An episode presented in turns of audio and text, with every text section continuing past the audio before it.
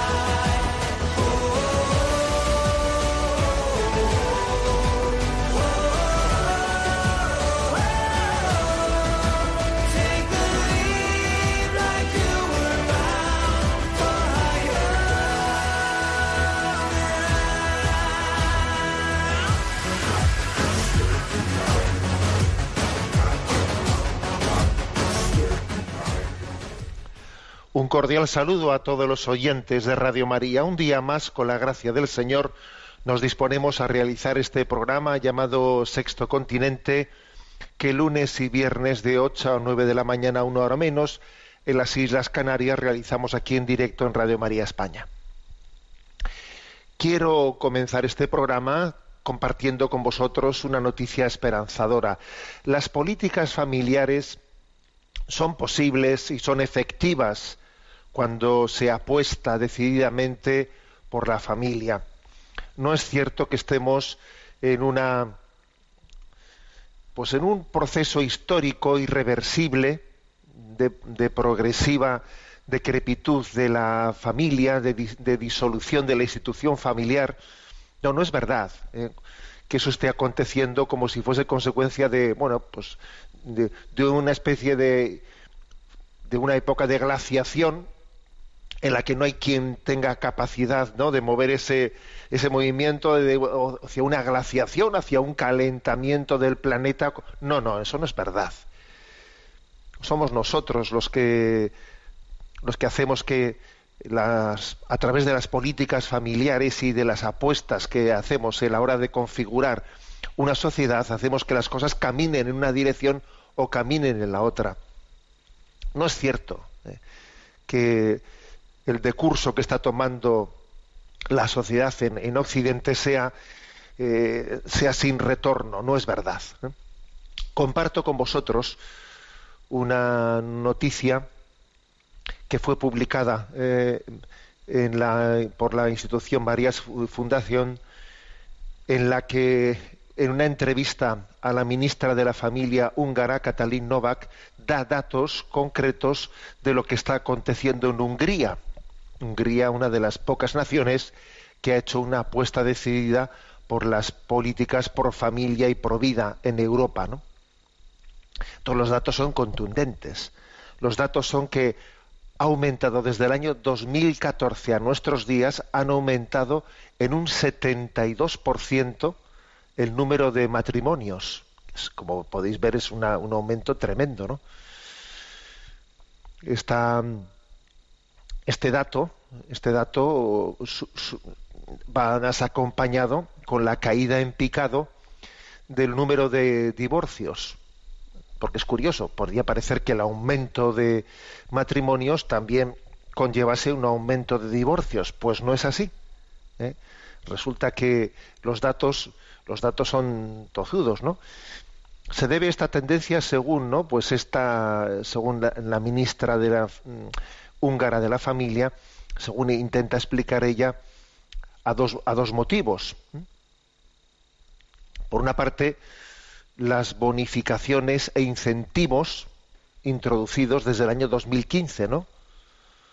Como el préstamo sin interés de hasta 30.000 euros a cada matrimonio en los que la mujer tenga una determinada edad ¿eh? para poder tener familia y si además si la mujer tiene tres hijos o más el préstamo queda condonado fijaros ¿eh? que son pues, apuestas fuertes de política familiar no también eh, el gobierno húngaro ha llevado adelante el plan de acción para la protección de familia no lo implantó en el año 2019 y ya tienes resultados visibles en solo un año. ¿eh? El número de divorcios está en mínimos, ¿eh? en mínimos desde hace 60 años. La tasa de fertilidad ha aumentado y el número de abortos ha caído en un tercio. Fijaros qué datos son estos, ¿eh? Qué datos tan contundentes son estos.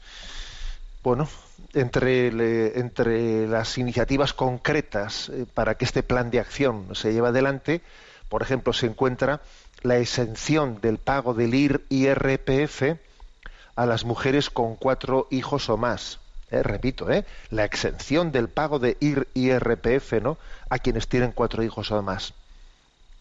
Además de, facilidades de acceso a la vivienda, ayudas para la compra de coches para familias numerosas, em, para incentivar a los abuelos durante la crianza de sus nietos, para integrar también a los abuelos en esa, en esa educación de la familia extensa.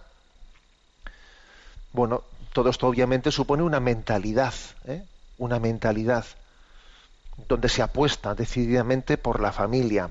Y también esto ha venido de la mano de hacer una reforma constitucional en la que se blinda el matrimonio como la unión del hombre y la mujer.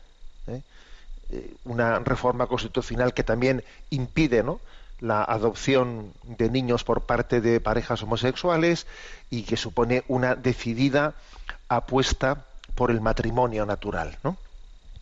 Entonces, claro, uno ve estos datos y dice, oye tú, eh, ¿y esto está aconteciendo en Europa?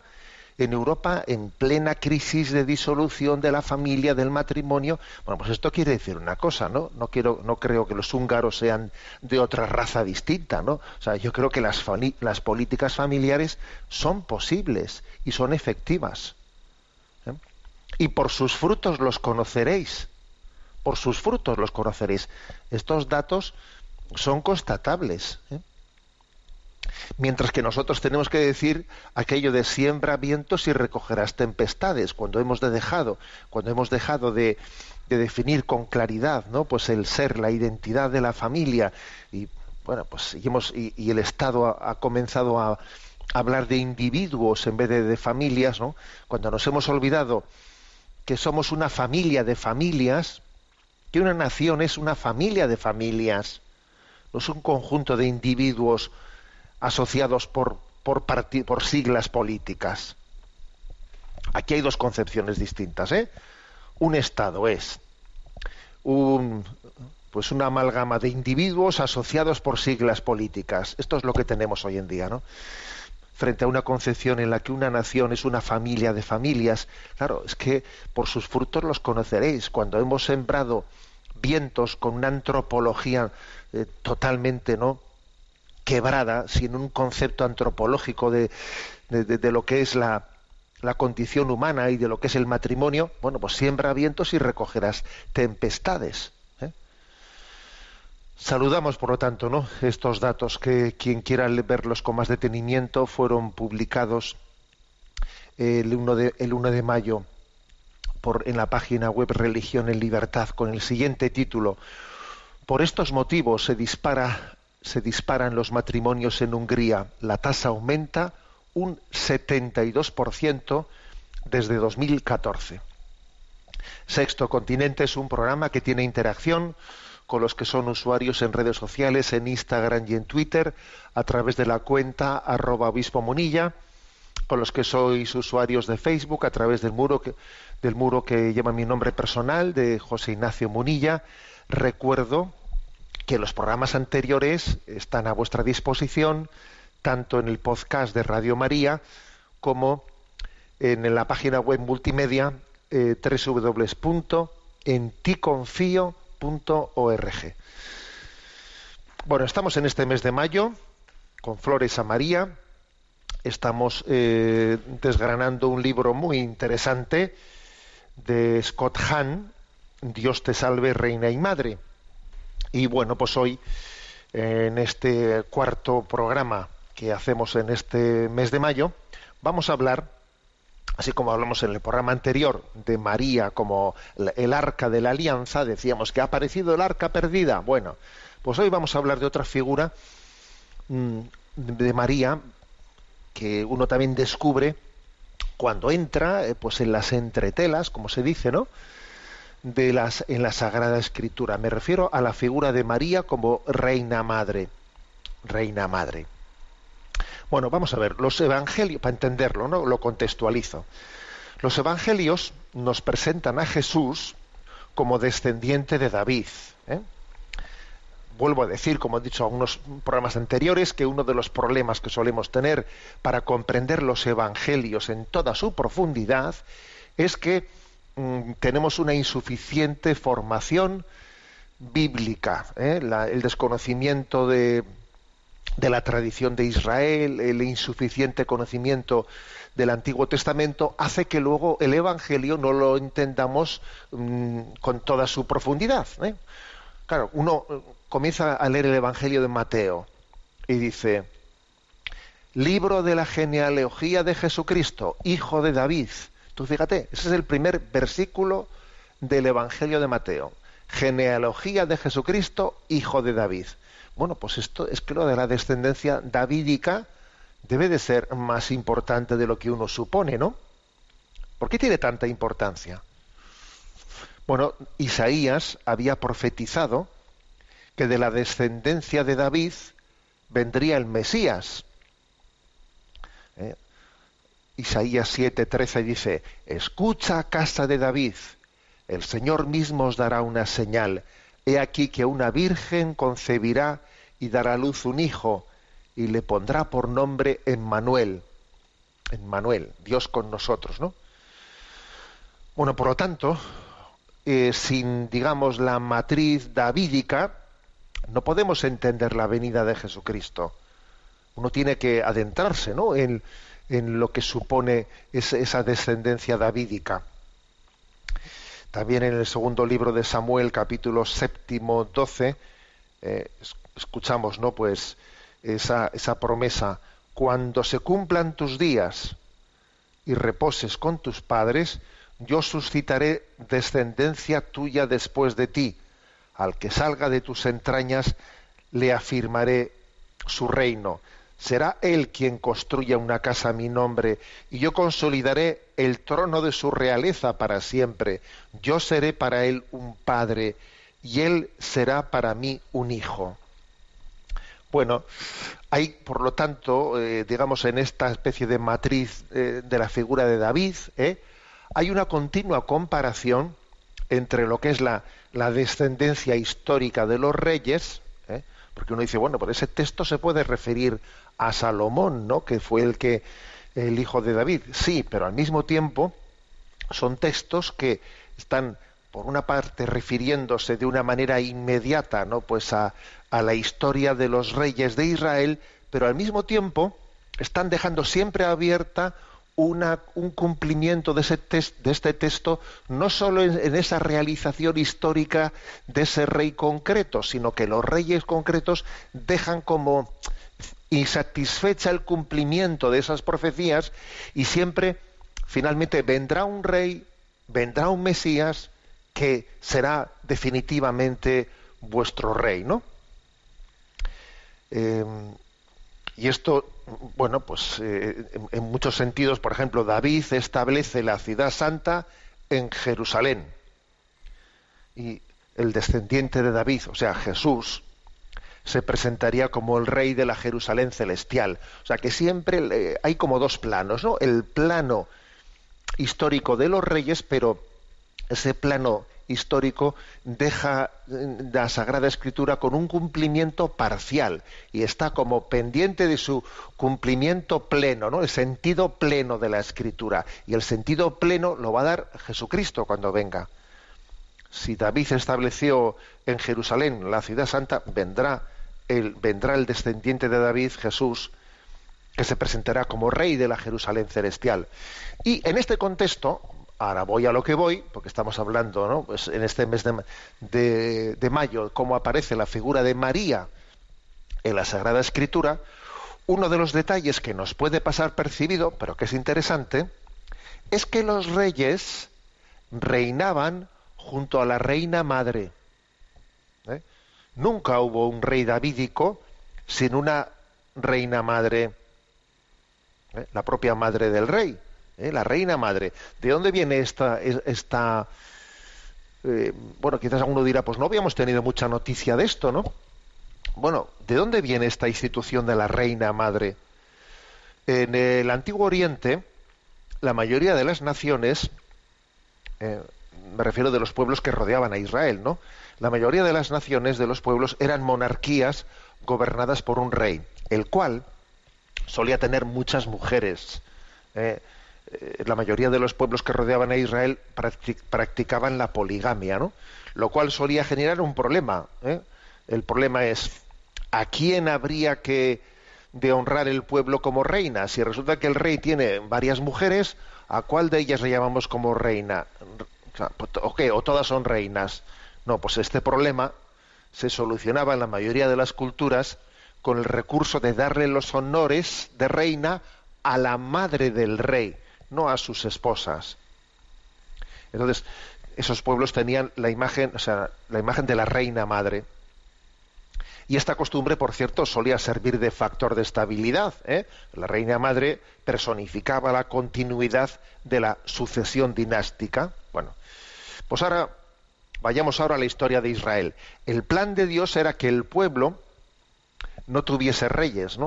O sea, Yahvé quería que Israel fuese el pueblo que reconocía a Dios como rey suyo. Pero se empecinaron, se empecinaron en pedirle al profeta que querían un rey, que querían un rey, como los demás pueblos, ¿no? Para organizarse como los demás pueblos, le pedían querían un sistema legal, pues para organizarse, ¿no?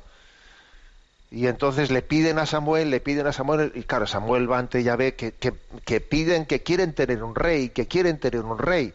Y entonces Yahvé condesciende con esa petición. ¿eh? no muy a gusto, porque, porque el plan de Yahvé era que Israel no tuviese, ¿eh? no tuviese reyes de carne y hueso, sino que sino que se dejase gobernar por la ley de Dios, que solo Dios fuese, eh, fuese su Señor y su Rey. Pero ellos, claro, no tenían el corazón centrado en Dios debidamente para que eso fuese posible y lo veían imposible y querían y, recurren ante Samuel que no, que, tenemos que organizarnos, hombre, que, tenemos que tener leyes bien legisladas, que, a ver, que los, fíjate los demás pueblos cómo se organizan y nosotros aquí somos... Y entonces Yahvé condesciende y le dice a Samuel, venga, diles que, que elijan un, rey, venga, ¿no? Y entonces esa Dios consintió ciertamente, pero la monarquía debería de prefigurar el reinado de Dios. Y de hecho él promete que de su descendencia sacaría un rey, un rey que sería pues el rey, digamos, divino, ¿eh? el rey divino. Bueno, condesciende, y el primer rey es Saúl, ¿no? Que es sucedido por David. Pues bien, este hecho histórico, este hecho histórico, eh, hace que Israel, a la hora de asumir la monarquía como forma de gobierno, asume también las características eh, similares de, las monarquías de, los pueblos que le rodeaban, que es que también tiene reina madre. ¿eh? O sea, Israel asumió la monarquía y al asumirla también la asumió con esa figura de la reina madre. Y así Salomón, sucesor de David, reina con Betsabé como reina madre. Betsabé que había sido la esposa de David. Y se le llama la Jevirá, Jevirá que significa reina madre, es la gran señora. ¿eh? Es una figura que va a estar presente en todos los reinados davídicos, ¿eh? en todos los reinados. Era más que un título, era como un oficio de autoridad real. ¿eh? Y así uno, cuando coge el Evangelio de Mateo ¿eh? y empieza diciendo, ¿no? Libro de la genealogía de Jesucristo, hijo de David. Y empieza allí, ¿eh? pues a, leer toda esa, esa dinastía que nos, que nos llama profundamente la atención, ¿no? Pues comienza con todo, con todo detalle leyéndola. Voy a comenzar a... No la voy a leer entera, ¿eh? Pero bueno, quiero, estoy buscando, perdón, sí. Libro de la genealogía de Jesucristo, hijo de David, hijo de Abraham. Abraham engendró a Isaac, Isaac, y así va haciendo toda la genealogía de Jesucristo. Y finalmente llega el versículo 16 y dice, y Jacob engendró a José, el esposo de, de María, de la cual nació Jesús llamado Cristo. O sea que en la genealogía de davídica de Jesús al final aparece María como, digamos, la reina madre, la reina madre de Jesús. Bueno, entonces es, eh, es, importante entender esta figura de la reina madre. Fijémonos en el siguiente pasaje emblemático, ¿no? Para entender qué peso tan grande tenía esa reina madre en el Antiguo Testamento. Primer libro de Reyes, capítulo segundo, versículo nueve hay una, ¿eh? pues un episodio interesantísimo para entender el peso de la reina madre. Resulta que Adonías, el hermano del rey Salomón, tiene que hacer una petición al rey ¿eh? y recurre a la reina madre para presentarla. A ver cómo consigo yo que, que el rey Salomón me permita, porque además estaba pidiendo un permiso para, para casarse con ¿eh? determinada esposa, ¿no? Entonces, le dice, le dice Adonías a, a la reina madre, le dice, habla por favor al rey Salomón, a quien que a ti no te negará nada, que me dé por mujer a Bisag la sunamita. Y Bethsabé contestó, está bien, hablaré al rey en favor tuyo. Luego Bethsabé entró donde estaba el rey Salomón para interceder en favor de Adonías. El rey se levantó a su encuentro, hizo una inclinación ante ella y tomó asiento en su trono. Dispuso otro para la madre del rey, a quien, quien tomó asiento a su derecha. Dijo ella, Solo tengo un pequeño ruego que hacerte, no me, no me vuelvas la cara. Contestó el rey, Expon tu ruego, madre, que no te volveré la cara. Fijaros qué, episodio ¿eh? tan interesante. Uno aquí ve, en esta figura de la reina madre, ve, pues bueno, pues es que está viendo el episodio de las bodas de Cana de Galilea. ¿eh? Primero, porque la reina madre se acerca a su hijo para hablarle en favor de otra persona. Vete, ¿no? Pídele a tu hijo, ¿no? Pídele a tu hijo esto que, que a ti no te lo negará, ¿no? Eh, uno se acuerda de ese, no les queda vino. Alguien le ha presentado a María, ¿no? Una necesidad y María se la presenta a su hijo. Claro, lo que llama la atención es que el rey Salomón, a la hora de recibir a, su madre Besabé, a la reina madre, no la recibe de cualquier manera. Se levantó del trono cuando su madre entró en la estancia no solo se levantó de su trono, sino que le puso un asiento de honor a su derecha. Le puso un asiento, ¿no? Fijaros, vuelvo a leer. El rey se levantó a su encuentro, hizo una inclinación ante ella. El rey se inclinó ante ella y tomó asiento en su trono. Luego dispuso otro, otro asiento para, para su madre, que se sentó a su derecha. y la madre tiene la autoridad sobre su hijo para decirle, oye, tengo un ruego que hacerte, oye, no me vuelvas la cara. Dice, no, oye, hazme caso, ¿eh? hazme caso. Bueno, mm, es, fijaros qué, peso tan grande tiene la reina madre, ¿no? Bueno, pues esto es lo que, en este contexto es en el que entendemos el lugar providencial tan importante, en el peso tan importante que ha tenido la figura de María ante Jesucristo, que es el, el rey de Israel, ¿eh? aquel de, de, quien todas, digamos, de toda la dinastía davídica no era sino una imagen del rey que estaría por cumplir y de aquella promesa que Dios hizo, eh, que, de que escucha, yo os daré una señal, una virgen concebirá y dará luz un hijo. Escucha, casa de David, un que yo os daré un descendiente que sea el rey perfecto que os, que os quiera, que, que, será vuestro, el rey de vuestros corazones, ¿no? Tuvisteis miedo de ser gobernados solo por Dios y buscasteis reyes humanos. Yo os daré un rey divino que será descendiente de David. Bueno, y en ese contexto hay una providencia y es que la figura de la reina madre pues tiene un peso un peso muy grande en el, en el, en el reinado de su hijo tal es así que en el capítulo 31 del libro de los proverbios que creo que es el capítulo final de ese libro de los proverbios comienza diciendo no palabras de Lemuel rey de Masá que su madre le enseñó. O sea fíjate otra vez la figura la figura de la reina madre no cuando el rey va a hablar, dice, palabra del rey, palabras del rey, que su madre le enseñó. Es decir, que incluso cuando vemos a Jesucristo, palabra eterna del Padre, que es la revelación del mundo, la revelación del Padre al mundo, también en esas palabras están entrelazadas con las palabras de revelación del Padre están entrelazadas las palabras que Jesús aprendió de María y de José.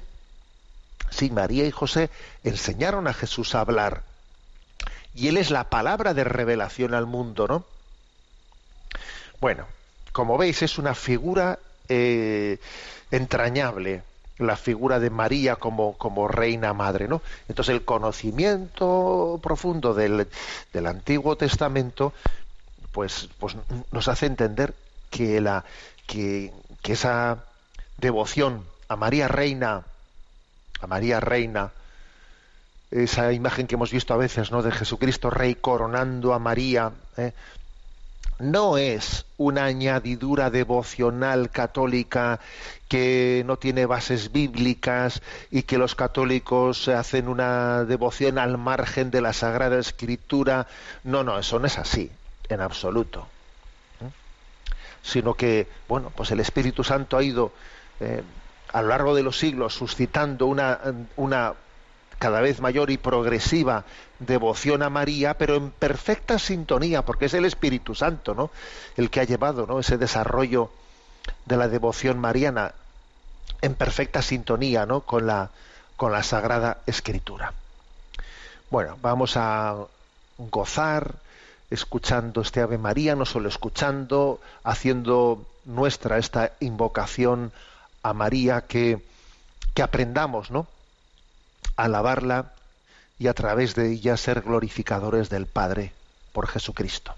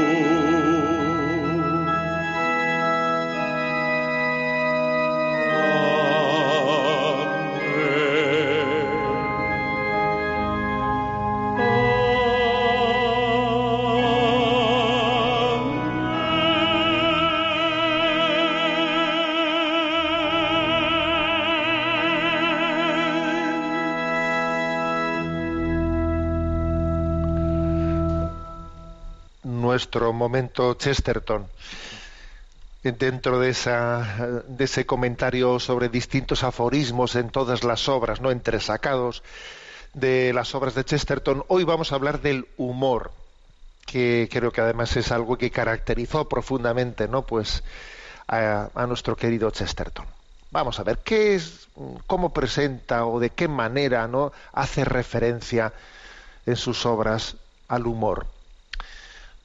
Bueno, hay una cosa que es muy, muy clave, que está bastante, él lo, manifiesta como que tiene mucho que ver eh, con, con la virtud de la humildad.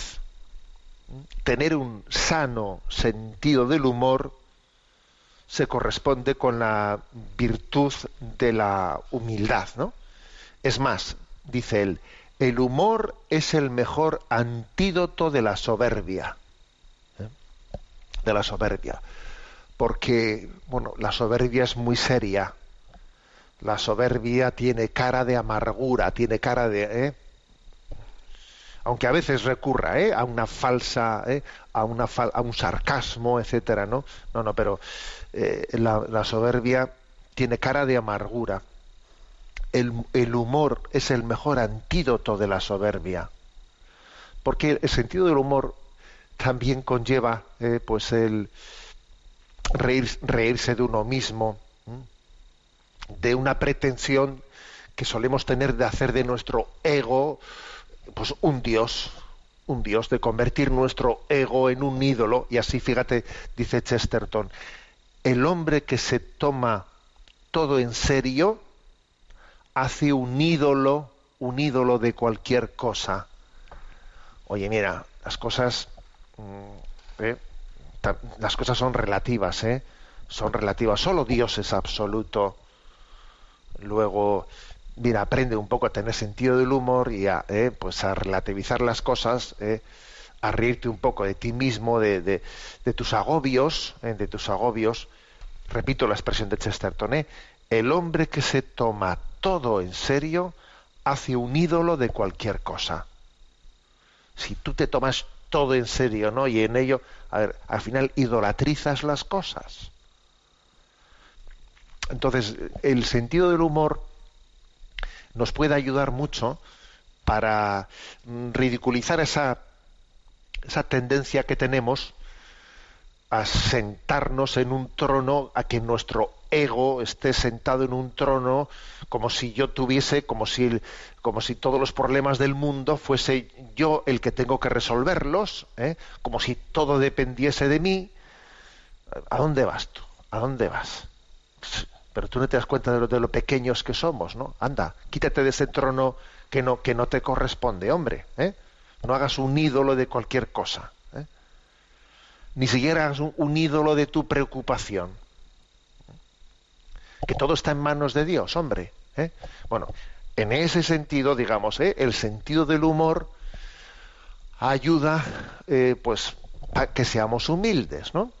Es el mejor antídoto contra la soberbia, como dice él, ¿no? Bueno, esta este es una, la primera reflexión que extraemos, ¿no? De las de los de del humor como aforismo en las obras de Chesterton. En segundo lugar, claro que también puede existir un humor que sea un sarcasmo soberbio y él tiene otra otra expresión, eh, otra cita que dice: hay dos tipos de hombres que pueden reírse cuando están solos.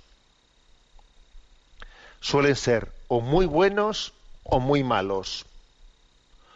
O están contándole la broma a Dios o están contándosela al diablo. es curiosa esta expresión. Mira, cuando un hombre no se ríe él solo, pues eso puede ser signo de un alma muy sana, muy sana, que es como si le estuviese contándole la, broma a Dios. ¿Sabe, Señor, lo que ha ocurrido? Mira lo que me ha pasado. Ha pasado esto. Y entonces, el que uno se ría solo, pues dice él, o está contándole la broma a Dios, pero ojo, también igual eh, es un alma eh, perversa que está contándosela al diablo. Eh. Se está riendo como, de alguna manera, cebándose en el mal disfrutando de que, de que otro ha sido humillado, ¿no? Y entonces me estoy riendo yo solo de la humillación del otro. Y, es, y esa diferencia tan sustancial, Chesterton la refiere en esta, de esta manera, ¿eh? Lo voy a volver a leer. Hay dos tipos de hombres que pueden reírse cuando están solos. Suelen ser o muy buenos o muy malos. O están contándole la broma a Dios, estos son los muy buenos, ¿no? o están contándosela al diablo, que son los muy malos. ¿no? Luego, en el fondo es, ¿eh? El sentido del humor es como contarle las cosas a Dios, ¿no? Y hay un refrán mexicano, ¿no? Eh, que dice, si quieres hacerle reír a Dios, cuéntale tus planes.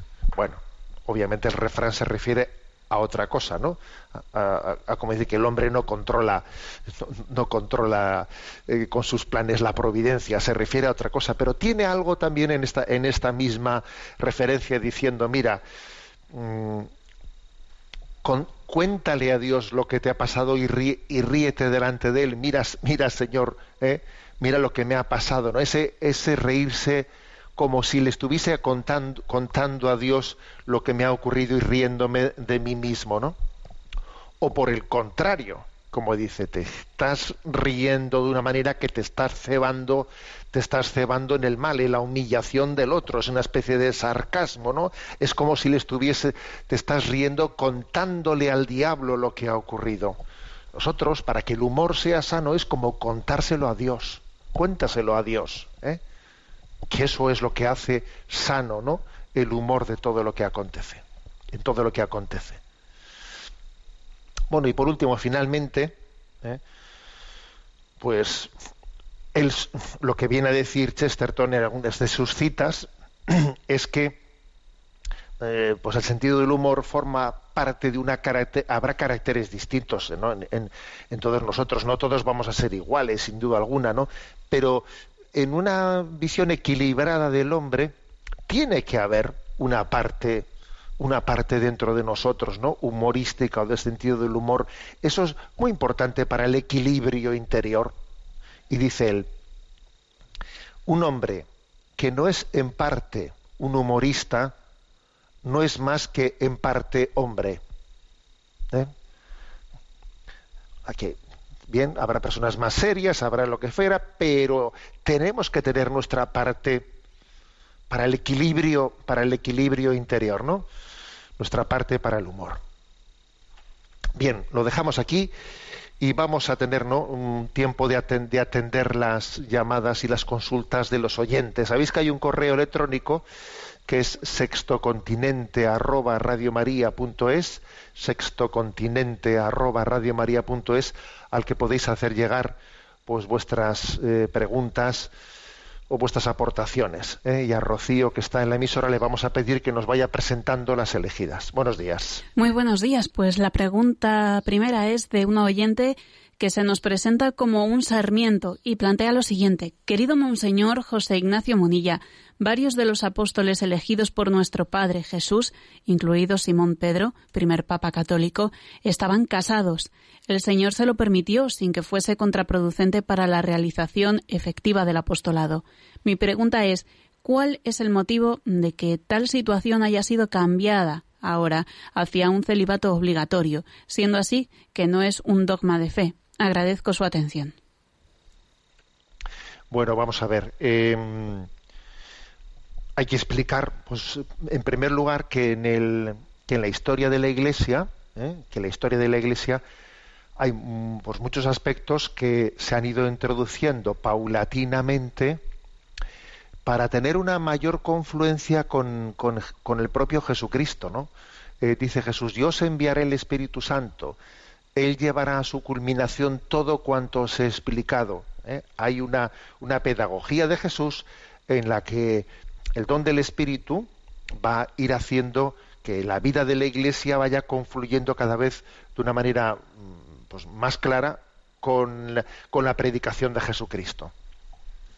Bueno, pero Jesucristo cuando llamó, ¿y esto por qué lo digo? Pues porque Jesús, él fue célibe.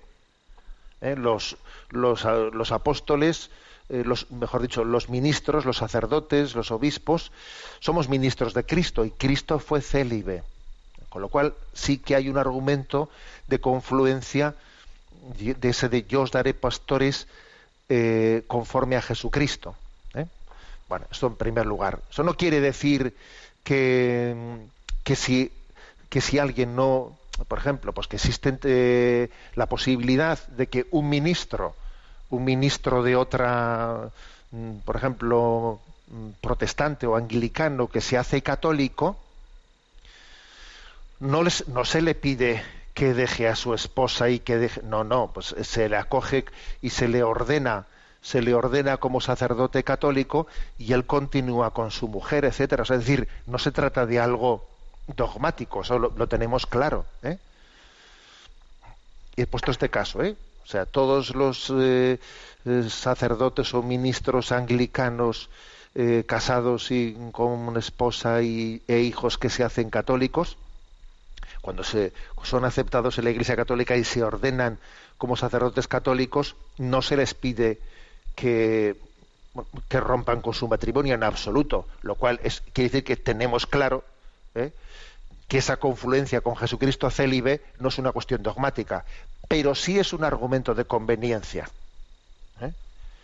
Y también, por ejemplo, en el seno de la Iglesia Católica existen otras tradiciones, no, digamos, no la latina, que es la mayoritaria, también orientales, en las que eh, los, los, los casados pueden ordenarse sacerdotes, pero sin embargo los sacerdotes no pueden casarse, fíjate bien, ¿eh? que es un matiz, que es un matiz y los obispos siempre serán célibes.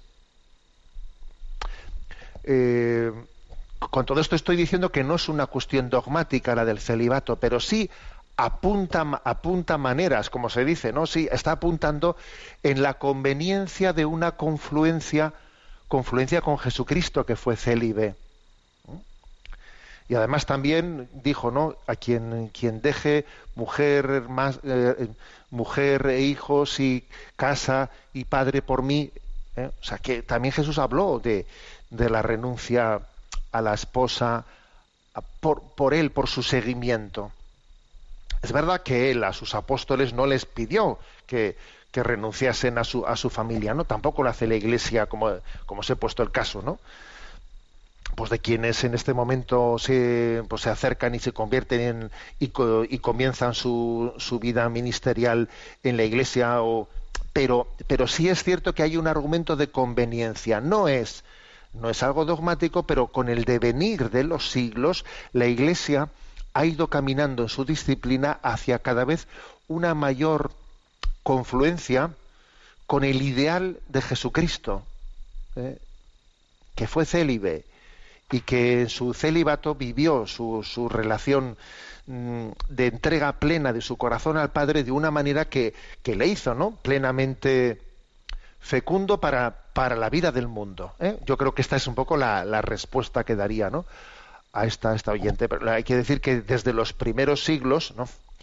el primer mm, concilio en el que en el que ya se habló del celibato como como la forma de vida de los sacerdotes fue el concilio de Elvira, además que tuvo lugar en España ya en los primeros siglos, o sea que aunque aunque finalmente hasta el, eh, hasta ya terminada la Edad Media no se puso como una ley universal para toda la Iglesia latina, pero ha habido una progresiva confluencia o sea, una progresiva, sí, confluencia cada vez más con el ideal evangélico de Jesucristo, de Jesucristo, que fue sacerdote con un corazón célibe plenamente entregado al Padre. Adelante con la siguiente consulta. ¿eh? Pues eh, la siguiente pregunta es de una oyente llamada Pilar que plantea Monseñor Munilla, me dirijo a usted porque no encuentro una buena respuesta en gente de mi alrededor. Mi problema es que hay una mujer en mi parroquia con la que en su momento tuve una relación más estrecha porque le di catequesis a su hijo. Ella, aunque se niega a tratarse, tiene problemas mentales debido sobre todo a unos malos tratos que sufrió. Y ahora me veo acosada por ella por WhatsApp, donde me habla mal de otros feligreses e incluso del párroco y de la iglesia. Yo sé que eso es producto de su enfermedad, pero me siento muy agobiada porque aunque le he dicho mil veces que no me cuente esas cosas, y menos por WhatsApp, ella no deja de hacerlo. Me manda sus parrafadas día sí, día no. Cuando la veo en la iglesia intento ser cortés con ella, pero la verdad, esto me quita la paz y no sé cómo abordar el problema. Quizá usted pueda darme algún consejo. A mí lo único que se me ocurre es rezar por ella pero mi temor es estar faltando a la calidad. Un saludo. Bueno, a ver, yo creo que una de una de las claves de, esta consulta es saber cómo poder vivir la caridad, pero al mismo tiempo también uno viviendo en paz. ¿eh? Viviendo en paz, porque creo que el poder tener paz interior a la hora de llevar eh, las cosas es un criterio de estar actuando, de estar actuando bien. A ver, cuando tenemos que tener relaciones con problemas, ¿no? Pues con problemas mentales, personas con problemas de desequilibrios, etcétera. A ver, yo creo que el factor tener paciencia y que pues el hecho de que las cosas que se realizan que esas personas puedan realizar sin el debido equilibrio no nos afecten más de lo ¿eh? o sea de lo mínimamente necesario me parece que es muy importante o sea, no tomarse a pecho, ¿eh? no tomarse a pecho las, las cosas, no tomarse a pecho el, eh, pues que igual ha dicho un abrupto de este, del otro, del más allá, ¿no? Incluso pues hay personas que están hoy en día están utilizando pues el, pues el WhatsApp para pegarse desahogos. En el fondo, más que comunicarte a ti algo, es él el que está utilizando el texto como una manera de desahogarse. ¿eh? Incluso incluso cuando tú le dices a una persona mira yo creo que no deberías de, utilizar el WhatsApp pues para para hablar de todas esas cosas y en alguna ocasión ya quedaremos pero quizás el, WhatsApp tiene que tener otro otra otra forma de ser utilizado y tal y te dice sí sí sí sí sí ya y luego vuelve a hacer lo mismo. O sea te das cuenta de que en el fondo pues son está bien son tubos de escape tubos de escape a los que se agarran algunas personas, ¿no? Entonces, a ver, yo también recibo ese, tipo de mensajes de algunas personas que están así heridas, ¿no? Y entonces, bueno, pues con paciencia lo recibes en tu WhatsApp. A veces son unos párrafos tan largos que uno no puede leerlos, eh, leerlos enteros. Bueno, pues eh, de vez en cuando, cuando se ve con esa persona, ya le dice, mira, ya nos veremos, pero, pero yo pienso que no, pues bueno pues que igual no que no debes no no debes de, utilizar el WhatsApp de, de esa manera pues para, para hablar de los demás. Pero bueno pero lo más probable es que no te haga caso ¿eh? que no te haga caso y, siga y siga utilizándolo así porque en el fondo es una herida está está supurando una, una, herida interior o un desequilibrio interior que tiene no pero bueno la clave está en que eso no nos afecte tanto sabes o sea que no nos afecte tanto.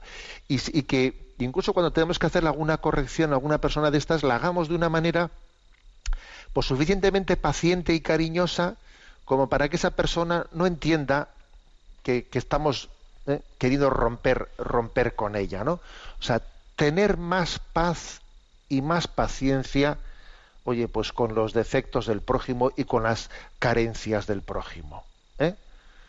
Que yo creo que, el Señor ya tiene, ya tiene muchas, ¿eh? mucha paciencia con, con, nosotros. Hay cosas, pues que, que no van a ser, que, que, no las vamos a cambiar porque las corrijamos sin más, porque no, porque detrás de ellas denotan una herida, una herida interior. ¿eh?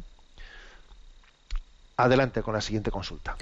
La siguiente pregunta es de una oyente que dice, estimado monseñor, mi mujer y yo le escribimos para plantearle la siguiente consulta. Estamos esperando a nuestro segundo hijo y una cuestión que nos surge es a quién nombrar padrinos de bautismo. Nosotros queremos que las personas que apadrinan a nuestros hijos sean personas con una vida cristiana coherente y que compartan los valores cristianos que queremos transmitirles. Este deseo nuestro choca con la costumbre social de nombrar padrinos a los hermanos de los padres, incluso cuando estos llevan una vida que no es acorde a la fe y el magisterio de la Iglesia.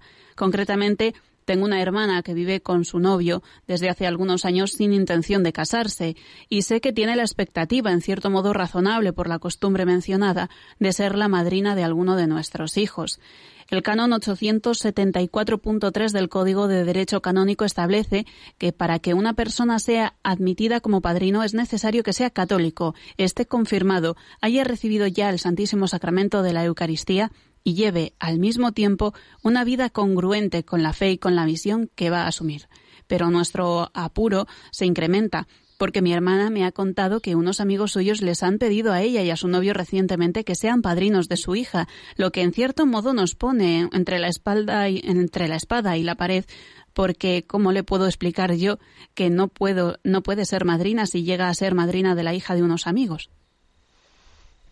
Bueno, pues pues es verdad que, que la figura del padrino y de la madrina en la práctica, ¿no? Pues en nuestras eh, pues en la vivencia social, pues se acaba convirtiendo en una especie de título honorífico, eh, título honorífico de a ver, a ver a quién le, van, a decir que, sea padrino o madrina, que es como quien, a quién le sienten más de, de casa, ¿no?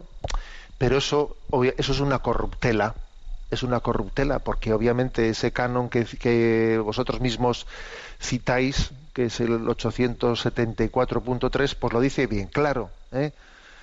que tenemos que elegir los padrinos pues entre las personas pues que, tengan fe y que vivan su fe, vivan el sacramento de la Eucaristía y tengan una vida congruente eh, y, tengan por lo tanto capacidad de transmisión de, fe eh, pues en la educación de la fe a ese niño al cual van a padrinar. Eso tiene que ser así. Claro, claro, dejar esto arrinconado porque en el fondo eh, vamos a Mm, eh, pues a buscar a qué, persona en el fondo le gustaría que le pidamos ser padrino o madrina porque eso supone que yo estoy más eh, me estás considerando más a mí que al otro es una corruptela ¿eh? es una corruptela bueno yo creo que como siempre lo mejor es hablar las cosas en, en el tú a tú y saberlas transmitir con la suficiente caridad ¿eh? y yo en ese caso en ese caso pues mira lo que haría sería eh, pues transmitirle a, pues a, pues a, esa, a, esa, persona que es hermana suya decirle mira hemos pensado eh, con comentarle pues que sea padrino tal persona, pues por el hecho de que eh, también nos han pedido en la parroquia, nos han, nos han aconsejado que busquemos una persona, pues que eh, de nuestro entorno en la que mejor pueda educarle la fe y, hemos visto en esta persona estas características total, sin tener que restregarle que, que ella no las cumpla, ¿eh? sin tener que restregárselo, pero pero hablándolo en positivo, que a veces sin, se pueden afirmar las cosas en positivo, sin que estemos alguien restregándole y tú no cumples estas características pues no eh, bueno que obviamente ella se, se, sentirá interpelada no pero nosotros no somos quienes para para reprocharle a nadie nada pero sí tenemos que discernir en positivo. Quién puede eh, ayudarle mejor en nuestro entorno pues a nuestro hijo como padrino o madrina del bautismo ¿eh? Bueno, tenemos el tiempo cumplido, pero antes de despedirme con la bendición, quiero agradeceros a todos vuestra colaboración eh, que ha sido espectacular con la maratón. ¿eh? que, la verdad es que esa, este esfuerzo que ha hecho Radio María a nivel internacional, ¿no? y en concreto en España, pues ha sido maravilloso ver cómo hemos sido capaces de cubrir muchos proyectos pues como el de Malawi, como el de Sudán del Sur, etcétera, pues para que Radio María España pueda, eh, pueda apadrinar o amadrinar ¿eh? otros proyectos de Radio María nacientes en otros lugares. Bueno, decir que también hoy eh, a las 11 de la mañana va a continuar de nuevo la campaña de Radio María. Y sé que hay, algunos, algún proyecto de la República Democrática del, del Congo que todavía está por rematar, ¿eh? está por rematar para que podamos también completar eh, pues la cantidad de dinero necesaria para que también en esa gran nación República Democrática del Congo pueda iniciarse Radio María. Gracias a todos por vuestro esfuerzo en este mes de mayo con, Flores a María. La bendición de Dios Todopoderoso, Padre, Hijo y Espíritu Santo descienda sobre vosotros. Alabado sea Jesucristo.